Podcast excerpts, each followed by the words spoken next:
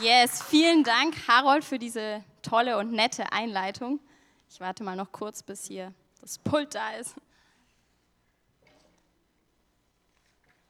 Ja, ich bin die Babs, ich bin 33 Jahre alt und diesen Mai werde ich zehn Jahre glücklich verheiratet sein mit meinem wunderbaren Mann Daniel. Und ich freue mich wirklich sehr, dass ich heute den letzten Teil in unserer Eheserie predigen darf, denn ich liebe einfach Gottes Gedanken über Ehe und ich habe total diesen Wunsch und diesen Traum, dass wir als Chapel Fürth dafür bekannt sind, dass hier starke und gesunde und glückliche Ehen sind. Habt ihr das auch? Yes. Aber ich glaube auch, dass eine starke und gesunde Ehe kein Selbstläufer ist, sondern dass es viel Arbeit bedeutet. Aber ich glaube trotzdem auch, dass es der beste Invest ist, den wir in diese fast wichtigste Beziehung investieren können. Aber leider passiert es, glaube ich, viel zu schnell, dass uns so der Alltag einholt, die vielen Aufgaben, die Herausforderungen. Und wenn dann noch die Kinder kommen, dann ist sowieso alles zu spät und dann geht gar nichts mehr. Und dann vergessen wir oft und ganz schnell in diese so wichtige Beziehung wirklich zu investieren und sie zu pflegen und sie wirklich als wichtig zu erachten.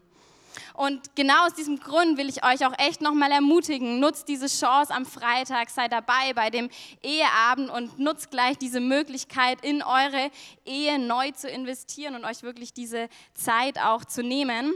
Und wir möchten aber nicht, dass das nur so eine einmalige Aktion bleibt, wo ihr mal als Ehepaare gemeinsam kommen könnt. Und deswegen wollen wir als Gemeinde in Zukunft euch immer die Möglichkeit geben, dass ihr dauerhaft in eure Ehe investieren könnt. Und jetzt fragt ihr euch vielleicht, boah, was wird es sein?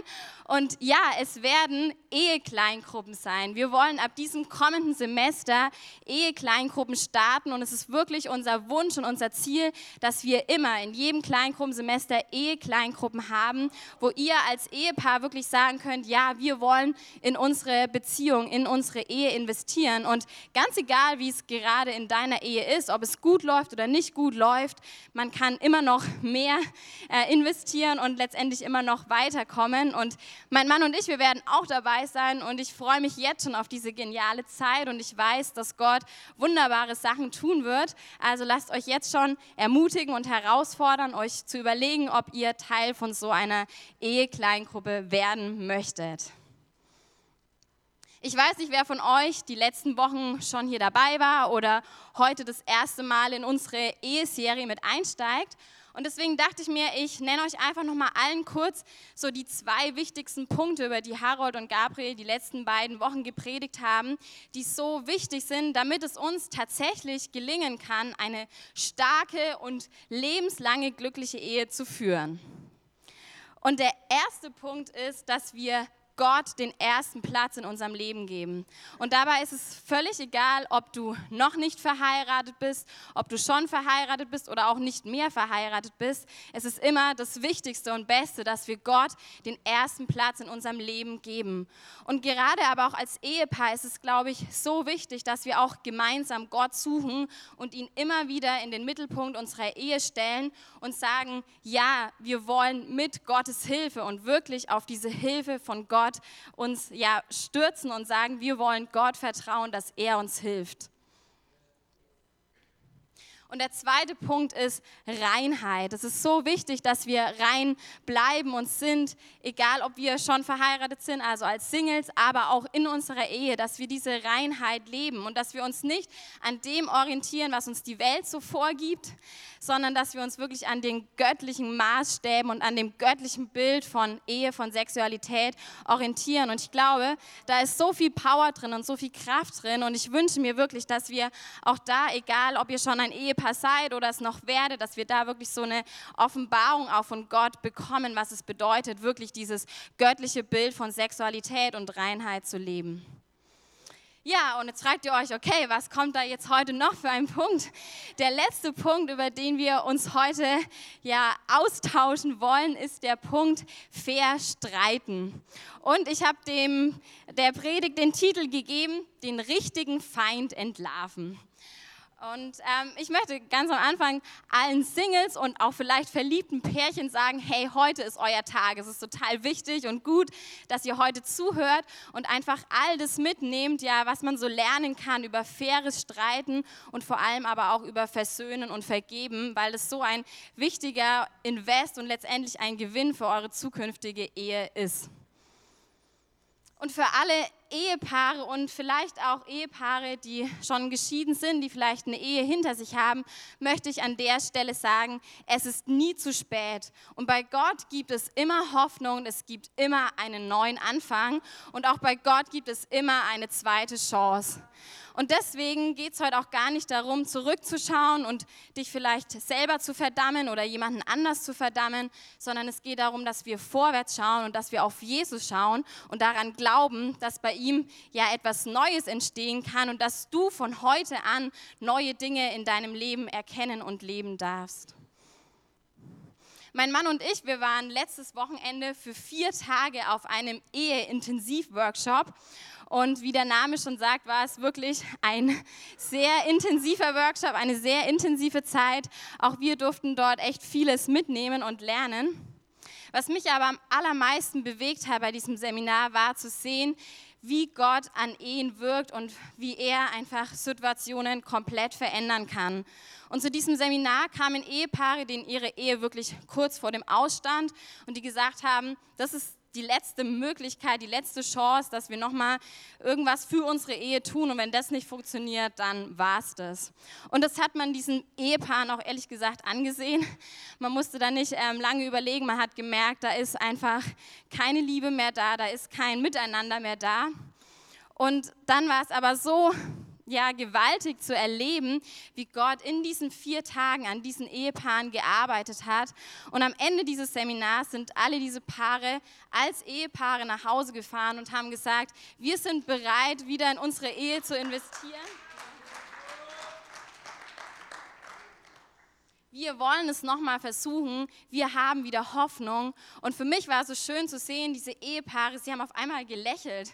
Wir haben auf einmal in lächelnde Gesichter geschaut. Sie haben sich gegenseitig wieder angelächelt. Sie haben sich sogar ja, Zuneigung ausgedrückt und Zärtlichkeiten ausgetauscht. Und das ist einfach so genial, weil ich glaube wirklich, dass bei Gott alles möglich ist. Und nicht bei uns, sondern bei Gott. Und wir dürfen darauf vertrauen, dass er auch in unserem Leben wirkt, dass er unsere Situation verändert, egal wie deine Situation gerade ausschaut, heute ausschaut. Bei Gott ist alles möglich. Und so wollen wir jetzt gemeinsam in dieses spannende Thema Streiten bzw. fair Streiten einsteigen. Und ich weiß nicht, ob ihr solche Paare kennt. Vielleicht seid ihr ja sogar selber so ein Paar, die von sich sagen, dass sie nie streiten. Also ich kenne solche Paare, aber ich glaube ehrlich gesagt, Paare, die nicht streiten, gibt es nicht. Denn für mich ist die Frage eher, äh, oder ist die Frage gar nicht, ob wir streiten, sondern vielmehr, wie wir streiten. Denn Streit ist etwas ganz Normales und auch was ganz Menschliches, denn wir sind alle Menschen mit einem verletzten Herzen und deswegen werden wir früher oder später andere Menschen verletzen, ob wir das bewusst wollen oder nicht. Und wir sind auch alle total unterschiedlich und deswegen wird es immer irgendwann irgendeinen Anlass geben, egal wie wichtig oder vielleicht auch wie nichtig dieser Anlass ist, dass wir uns ja letztendlich streiten können und auch streiten werden. Aber dabei ist Streiten eben nicht gleich Streiten. Und deswegen gibt es so ganz unterschiedliche Streittypen. Deshalb sieht auch Streit in jeder Beziehung ganz anders aus, was eben auch zu diesem Trugschluss führen kann, dass man sagt, ja, wir streiten doch gar nicht. Aber um euch vielleicht diesen Trugschluss heute zu nehmen, möchte ich euch mal ein paar verschiedene Streittypen vorstellen, anhand von ein paar Tieren. Das hilft uns immer so ein bisschen, uns damit zu identifizieren. Und da gibt es bestimmt noch mehr und auch noch andere. Aber ich glaube, diese vier Tiere, die helfen uns ganz gut, dass sich vielleicht so jeder von uns da ein Stück weit wiederfinden kann. Also wir fangen mal an mit dem ersten Streittyp. Das ist die Schildkröte. Ich habe euch auch mal ein Bild mitgebracht. von einer Schildkröte. Ja, die Schildkröte, die hat die tolle Fähigkeit, sich in ihren Panzer zurückzuziehen oder einzuziehen, ihren Kopf einzuziehen. Und das macht sie auch ganz gerne in Konfliktsituationen. Sie zieht ihren Kopf ein und harrt darin aus, bis die Gefahr, also bis der Streit, bis der Konflikt vorbei ist. Dann gibt es den nächsten Streittyp, das ist der Hase. Ja, hübscher Hase, ne? Ja, und der Hase, der hat die tolle Fähigkeit, sehr schnell, ja, also schnell zu hören. Er hört schnell und hört die Gefahr schon von weitem. Und dann läuft er in einem Konflikt oder sogar schon vor dem Konflikt einfach davon. Ja? Also Hasen können richtig schnell rennen und so ein Hase ist dann zack weg. Ja. Dann gibt es noch den Streittyp, die Schlange. Ja, die Schlange ist eigentlich ganz nett, ja. Also die ist in der Streitsituation erstmal ganz lange still. Sie sagt gar nichts und lässt vielleicht irgendwelche Anschuldigungen oder unfairen Beleidigungen über sich ergehen. Doch dann gibt es diesen einen Moment, wo es ihr wirklich reicht und dann kann die so richtig fies zubeißen. Ja. Und dann gibt es noch den letzten Streittyp. Da habe ich euch mal ein Bild von einem Gorilla mitgebracht. Ja, und ähm, der schaut eigentlich ganz nett aus, der Gorilla, aber er kann im Streit mit Worten oder auch mit, vielleicht mit anderen Dingen äh, gerne mal um sich schlagen und damit doch auch so einigen Schaden anrichten und vielleicht ähm, einiges auch zerstören und sogar töten. Und damit ich jetzt so ungefähr weiß, mit was für Typen ich es hier heute zu tun habe, ja, ähm, dachte ich mal, ich frage mal ganz kurz hier. Gibt es so ein paar Schildkröten-Streittypen? Können mal kurz eure Hand heben? Ja, da gibt es einige. Das ja, ist gut. Dann gibt es auch ein paar Hasenstreittypen. Die Hasen, die gerne schnell weglaufen oder die gar keine Lust haben auf Streiten. Ja, gibt es auch. So Schlangenstreittypen. Kennt das jemand? Ah, gibt es auch ein paar. Und die Gorillas, wo sind die Gorillas? Vor denen muss ich mich heute in Acht nehmen. Nein, Spaß. Ich selber bin ehrlich gesagt auch so eher der Gorilla-Typ in unserer Ehe. Ja. Und dem Gorilla-Typen, dem wird immer ganz gern unterstellt, dass er sogar gerne streitet. Und ich muss ehrlich sagen, das stimmt sogar ein bisschen, ja. Also ja, tatsächlich. In unserer Ehe, da streite ich echt mal ganz gerne, beziehungsweise ich scheue keinen Konflikt und finde es auch gar nicht schlimm, wenn man sich mal über ein Thema ähm, auseinandersetzt. Und ja, ich kann tatsächlich auch zum Gorilla werden. Und mein Mann, der streitet aber nicht so gerne und hatte eigentlich gar nicht so Lust drauf. Und das hat am Anfang unserer Beziehung tatsächlich zu einigen spannenden, vielleicht auch spannungsvollen Situationen geführt, ja. Aber heute nach fast zehn Jahren Ehe würde ich sagen, mein Mann, der streitet schon ein bisschen lieber und ich vielleicht auch ein bisschen fairer. Also ist es Hoffnung da.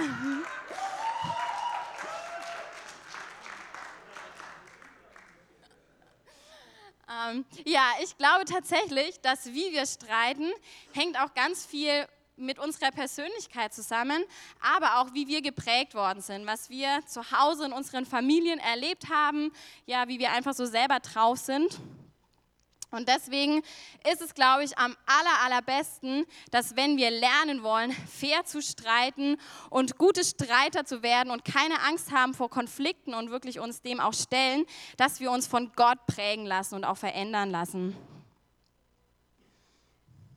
Und dann wird es uns gelingen, egal welcher Streittyp wir sind, dass wir wirklich Konflikte und Meinungsverschiedenheiten gut lösen, dass wir auch keine Angst davor haben, sondern dass wir sagen, ja, das wird uns ja wirklich auch weiterbringen als Paar zusammen. Und wie es nicht anders sein könnte, finden wir in der Bibel natürlich viele gute Tipps zum Thema gutes und faires Streiten. Und ich möchte heute mit euch mal in den Jakobusbrief schauen. Und da lesen wir im Jakobus 1, Vers 19. Ihr wisst es doch, meine geliebten Brüder und Schwestern. Jeder Mensch soll schnell sein im Hinhören, langsam aber im Reden und noch langsamer, wenn er zornig ist. Ja, in diesem Vers, in diesem eigentlich recht kurzen Satz stecken drei richtig gute Regeln, die uns wirklich dabei helfen können, dass wir Konflikte und Streitsituationen fair und wirklich gut austragen können. Und der erste Punkt ist, höre gut zu. Ja, du kannst dich in jeder Konfliktsituation, in jedem Streit erstmal fragen, wie kann ich ein guter Zuhörer werden und gar nicht daran denken, wie du jetzt dein Recht oder deine Meinung am besten durchkriegst. Sei wirklich bereit, dass du deinen Partner verstehst und dass du ihm auch erstmal Gutes unterstellst.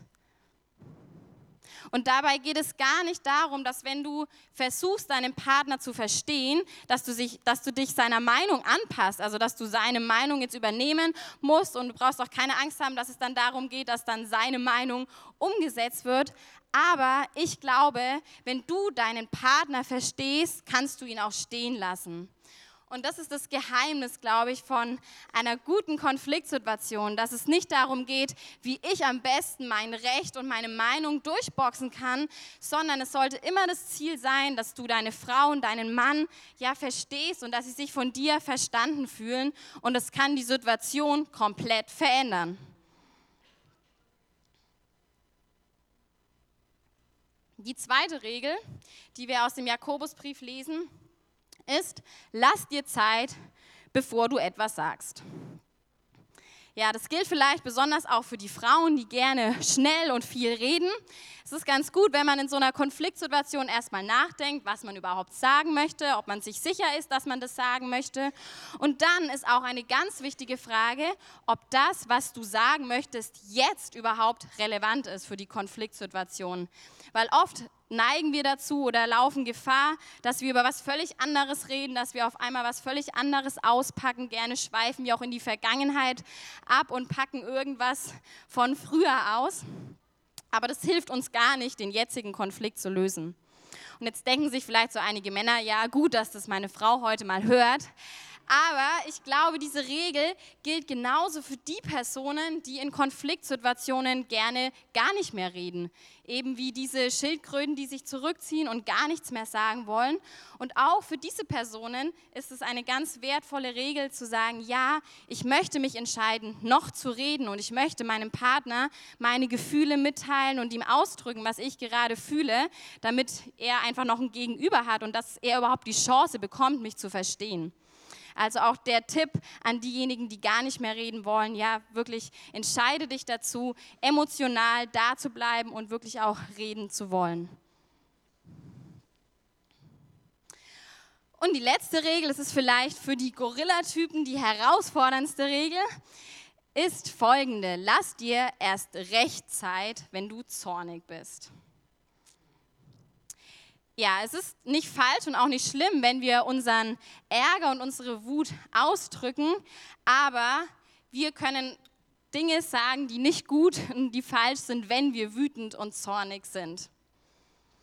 Und ich weiß nicht, ob du solche Situationen kennst, in denen du so richtig wütend bist und ärgerlich und wo du in dem Moment eigentlich deinen Partner auch gar nicht sehen willst, du willst auch gar nicht mit ihm sprechen und es ist okay, solche Situationen darf es geben, aber in diesen Momenten kannst du dich dazu entscheiden, zu sagen, okay, ich sage jetzt meinem Partner einfach kurz, hey, ich muss mal kurz den Raum verlassen, ich habe nämlich gerade einfach keinen Bock mit dir zu sprechen, ich bin so wütend, ich komme in fünf Minuten wieder und dann können wir über den Konflikt nochmal entspannt sprechen. Und dann, wenn du mit deinem Ärger oder deiner Wut oder deinem Zorn draußen bist, dann habe ich ein super duper Tool für dich. Und zwar das 1, 2, 3 Weg damit Tool. Sag mal zu deinem Nachbarn, 1, 2, 3 Weg damit. 1, 2, 3, weg damit. Yes. Yes, ja, dieses Tool, das haben wir letzte Woche bei unserem Eheworkshop gelernt und ich möchte es euch nicht vorenthalten, weil es wirklich äh, spielverändernd sein kann. Also es kann die komplette Situation, in der du dich befindest, komplett verändern. Ne? Spricht man ja auch im Sport davon, wenn ein Fußballspiel sich komplett verändert und auf einmal einen ganz anderen Spielverlauf nimmt. Und genauso ist es mit dieser Situation Und es geht darum, dass du mit deinem Ärger und deiner Wut an den richtigen Ort gehst, nämlich erstmal zu Jesus und sagst, Jesus, hier ist mein Gefühl. Und dass du nicht deinen Partner als Feind oder Gegner siehst, sondern dass du eben den richtigen Feind entlarvst. Und da hilft eben dieses 1, 2, 3 weg damit Tool total gut. Und ich will es euch kurz vorstellen und ich denke, es ist so einfach, dass ihr es euch auch alle merken könnt. Das erste ist, ich nagle meinen Ärger oder meine Wut, was auch immer du für ein Gefühl hast, ich nagle es an dein Kreuz, Jesus. Zweitens, ich bitte dich, Jesus, dass du mir dieses Gefühl wegnimmst.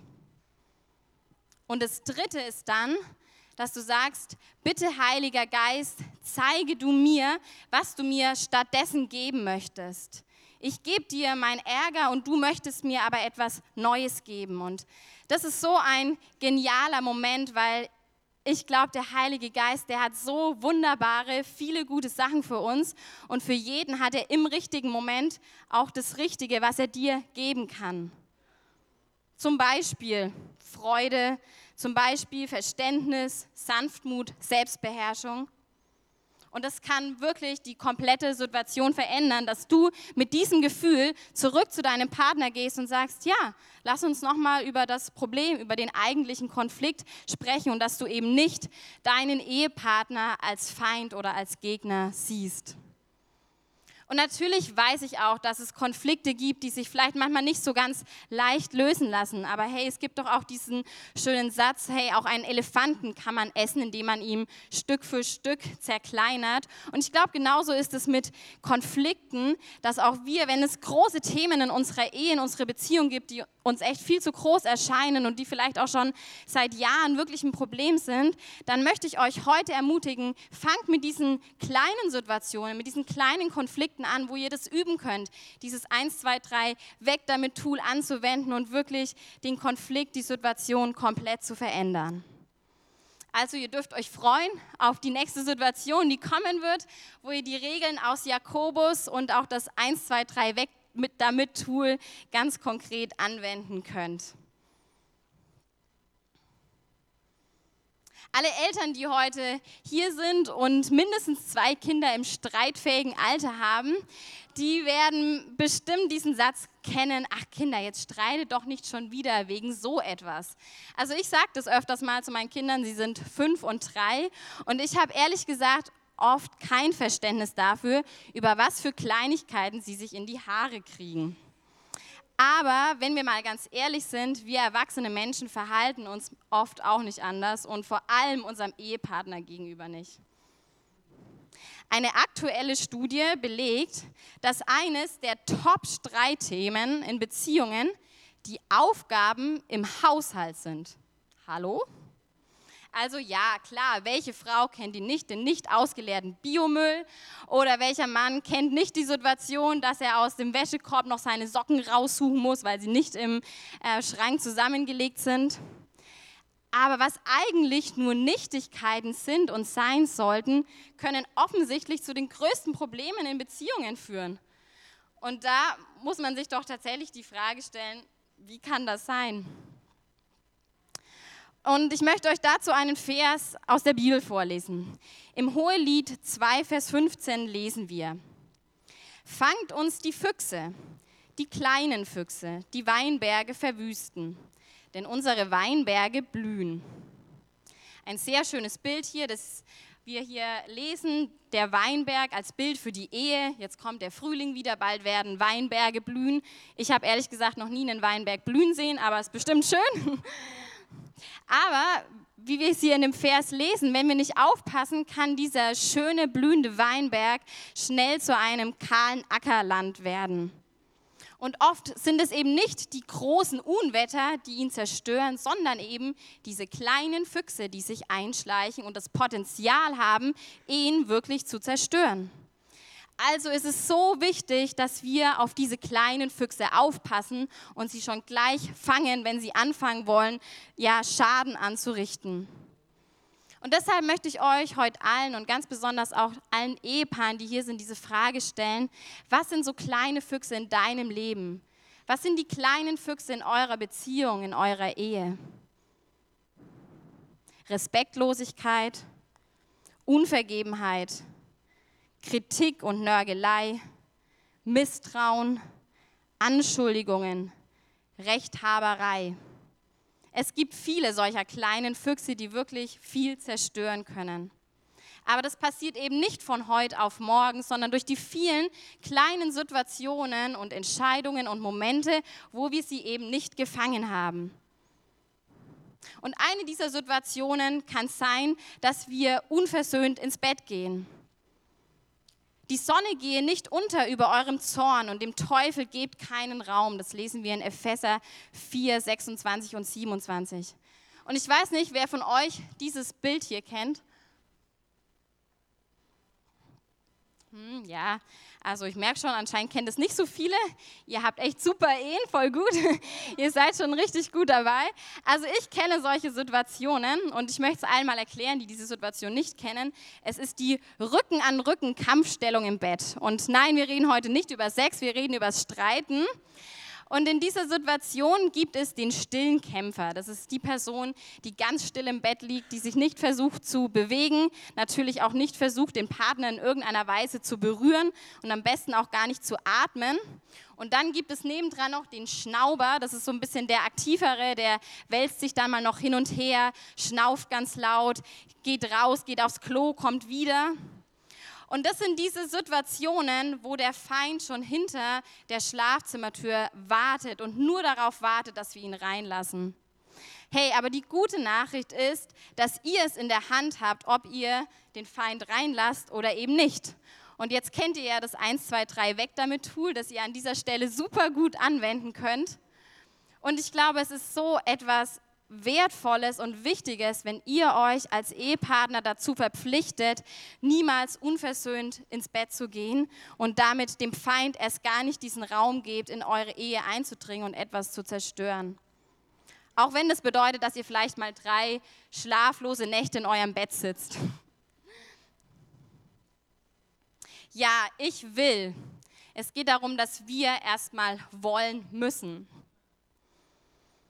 Und mit Gottes Hilfe drückt aber aus, dass wir es überhaupt nicht alleine schaffen müssen und auch nicht werden, sondern dass wir auf die Hilfe von Gott ja zählen können und damit rechnen können. Aber vielleicht fragt ihr euch jetzt, ja, wie hilft uns eigentlich Gott? Also wie können wir diese Hilfe denn in unserer Ehe, in so einer Konflikt- oder Streitsituation überhaupt erleben? Und wisst ihr, die Ehe ist Gottes Idee und sein Gedanke gewesen. Und ich bin fest davon überzeugt, dass er derjenige ist, der am meisten daran interessiert ist, dass diese Ehe gut ist und dass dieser Bund zwischen zwei Menschen und ihm lebenslang hält. Und die Ehe ist kein Vertrag, sondern sie ist ein Bund. Das haben wir die letzten Sonntage auch schon gehört. Und ich möchte es heute euch nochmals sagen, weil ich glaube, es ist so entscheidend dafür, wie wir Ehe sehen und letztendlich dann auch leben. Und ich habe euch nochmal eine Definition mitgebracht, die nochmal so den Unterschied zwischen einem Bund und einem Vertrag deutlich macht. Ein Ehevertrag ist menschlich und beruht auf Bedingungen. Er schützt unsere Rechte und grenzt unsere Verantwortung ein. Ein Ehebund ist göttlich und ohne Bedingung. Das bedeutet, wir geben unser Recht auf und nehmen unsere Verantwortung. Wow. Ja, das ist wirklich krass. Und wisst ihr was? Das Geniale daran ist, dass Gott selbst zuerst einen Bund mit uns eingegangen ist, obwohl wir gar nicht gut drauf waren und auch noch gar nicht gut drauf sind. Und bei einem Bund fließt immer Blut und Jesus selbst, er hat sein Blut am Kreuz für uns vergossen, während wir noch gesündigt haben und gar nichts mit ihm zu tun haben wollen. Und was er da am Kreuz gemacht hat, das ist so genial. Er hat nämlich den Schuldschein, der uns belastet hat aufgrund von Vereinbarungen, die uns eigentlich für schuldig erklärt haben, den hat er zerrissen und hat ihn ans Kreuz genagelt und hat uns die Möglichkeit gegeben, in diesen Bund mit Gott einzutreten. Hey Leute, das ist wirklich so genial und so gigantisch, was Gott da getan hat. Und das lesen wir in Kolosser 2, Vers 14. Zerrissen hat er den Schuldschein, der aufgrund der Vereinbarungen gegen uns sprach und uns belastete. Er hat ihn aus dem Weg geräumt, indem er ihn ans Kreuz heftete. Also es besteht kein Vertrag mehr, keine Vereinbarung mehr zwischen uns und Gott, die uns binden und uns belasten, sondern da ist ein Bund, der uns frei macht und der uns Freiheit schenkt. Und weil Gott uns zuerst geliebt hat und uns mit dieser Liebe gefüllt hat und füllen möchte, sind wir auch fähig, beziehungsweise macht er uns fähig, dass auch wir mit dieser bedingungslosen Bundesliebe andere Menschen und vor allem unseren Ehepartner lieben können. Wir aber lieben, weil Gott uns zuerst geliebt hat. Es geht also gar nicht um deine Liebe, sondern um die Liebe, die Gott dir gegeben hat. Eigentlich klingt es doch ganz einfach, oder? Aber wir sind eben Menschen und deswegen fällt es uns doch immer wieder so schwer und deswegen werden wir auch immer wieder an der Stelle äh, Fehler machen, beziehungsweise werden wir es nicht alleine schaffen. Aber wir haben diese Zusage von Gott, dass er uns hilft und das bedeutet, mit Gottes Hilfe eine Ehe zu leben und zu führen. Es geht nicht darum, dass wir nicht mehr streiten werden, aber es geht darum, dass wir in herausfordernden Situationen Gott mit hineinnehmen und dass er die Situation zusammen mit uns verändern verändern kann. Und dabei geht es erstmal gar nicht um deinen Partner, sondern es geht um dich. Es geht darum, dass du für dich diese Hilfe in Anspruch nimmst und dass du deinem Partner immer wieder neu oder vielleicht sogar das erste Mal vergeben kannst. Dass du ihn respektvoll behandeln kannst. Dass du ihm Gutes unterstellen kannst. Dass du ihn ermutigen kannst und dass du es vielleicht sogar schaffst, auf dein eigenes Recht zu verzichten. Und für mich hat Vergebung ganz viel mit Gehorsam zu tun. Und Vergebung ist kein Gefühl, sondern Vergebung ist deine Entscheidung. Vergebung macht dein Herz frei und ist dein erster Schritt, damit Versöhnung zwischen dir und deinem Partner oder auch einem anderen Menschen stattfinden kann. Und es bedeutet, dass du deinen Teil der Brücke runterlässt. Ich habe euch mal so ein Bild von so einer Brücke mitgebracht. Genau. So eine Brücke, die aus zwei Teilen besteht. Und das bedeutet Vergebung, dass du diesen ersten Schritt der Versöhnung auf eine Person zugehst und deinen Teil der Brücke ganz runterlässt, egal was der andere in dem Moment macht. Da geht es nur um dich. Und Jesus, er möchte dir dabei helfen, dass du das schaffst, dieses Brückenteil runterzulassen. Und du kannst Jesus fragen, Jesus, wem muss ich vergeben oder wem kann ich vergeben? Aber auch, wo habe ich jemanden verletzt und wo brauche ich deine Vergebung? Und wisst ihr was? Versöhnung ist oft viel früher möglich, als wir das glauben. Denn Versöhnung bedeutet nicht, dass jetzt alles gut ist, sondern Versöhnung bedeutet, dass zwei Menschen bereit sind, die Beziehung zum anderen wiederherzustellen und ihren Teil zu 100 Prozent dazu beitragen. Und manchmal ist es wirklich vielleicht sogar so eine 50-50-Situation, dass man in der Ehe, ja, dass beide aufeinander zugehen müssen. Aber oft ist es eben nicht so. Oft ist es vielleicht 60, 40, 70, 30 oder manchmal sogar 90, 10. Aber es geht um deinen Teil, um das, was du entscheidest, ob du bereit bist, deinem Partner zu vergeben und nicht, was dein Partner tut. Und wir wollen jetzt zum Ende dieses Gottesdienstes und auch zum Ende dieser Predigt Serie Abendmahl miteinander feiern. Ja, die Kies dürfen nach vorne kommen. Und wir wollen uns daran erinnern, dass Jesus uns zuerst vergeben hat und vor allem auch, dass er uns bereits schon alles vergeben hat. Er hat sein Brückenteil komplett runtergelassen, damit wir eben diesen Zugang zum Vater haben. Und das macht uns fähig, dass auch wir vergeben können. Und ihr dürft jetzt mal alle eure Augen schließen, weil es geht jetzt wirklich nur um euch persönlich und um Jesus. Und wenn du Jesus vielleicht noch gar nicht kennst und vielleicht noch nie mit ihm gesprochen hast oder schon lange nicht mehr mit ihm geredet hast, dann hast du jetzt die Möglichkeit, ihm zu sagen, Jesus, bitte zeig du dich mir. Ich möchte, dass du in mein Leben kommst und mich befreist. Danke, dass du mir vergibst. Und ihr dürft jetzt alle mit Jesus reden und ihn fragen, Jesus, wo habe ich verletzt? Wo habe ich meinen Ehepartner verletzt? Wem muss ich vergeben oder wem darf ich vergeben? Und ihr dürft jetzt zum Kreuz von Jesus gehen und dort ihn um Vergebung bitten und auch ebenso den Menschen vergeben, die euch verletzt haben und sie wirklich freigeben. Und ich weiß, Vergebung ist manchmal ein längerer Prozess, aber er beginnt immer mit dem ersten Schritt und mit deiner Entscheidung.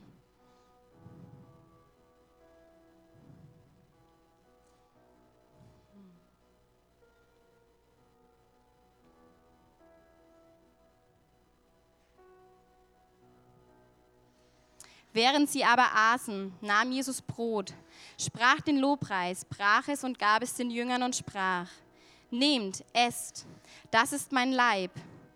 Und er nahm einen Kelch und sprach das Dankgebet, gab ihnen und sprach, Trinkt alle daraus, denn das ist mein Blut des Bundes, das für viele vergossen wird zur Vergebung der Sünden. Ihr dürft jetzt diese Vergebung von Jesus empfangen für euch selber. Und ihr dürft auch jetzt den Menschen, denen ihr vergeben müsst, diese Vergebung zusprechen und sie freilassen. Und während jetzt dann gleich während dem Lobpreis einige Ehepaare durch die Reihen gehen werden und das Abendmahl verteilen werden, möchte ich auch ganz besonders Ehepaare ermutigen, dass ihr euch zueinander wendet und dass ihr euch wirklich gegenseitig auch um Vergebung bittet und euch Versöhnung zusprecht und dass ihr ja diesen Schritt aufeinander zugeht und wirklich diese Verbindung, diese Beziehung zwischen euch wiederherstellt. Und da geht es auch gar nicht darum, gleich alles zu nennen. Das ist viel zu viel, sondern fangt mit einer Sache an und fangt an, euch diese Vergebung zuzusprechen, damit Versöhnung stattfinden kann.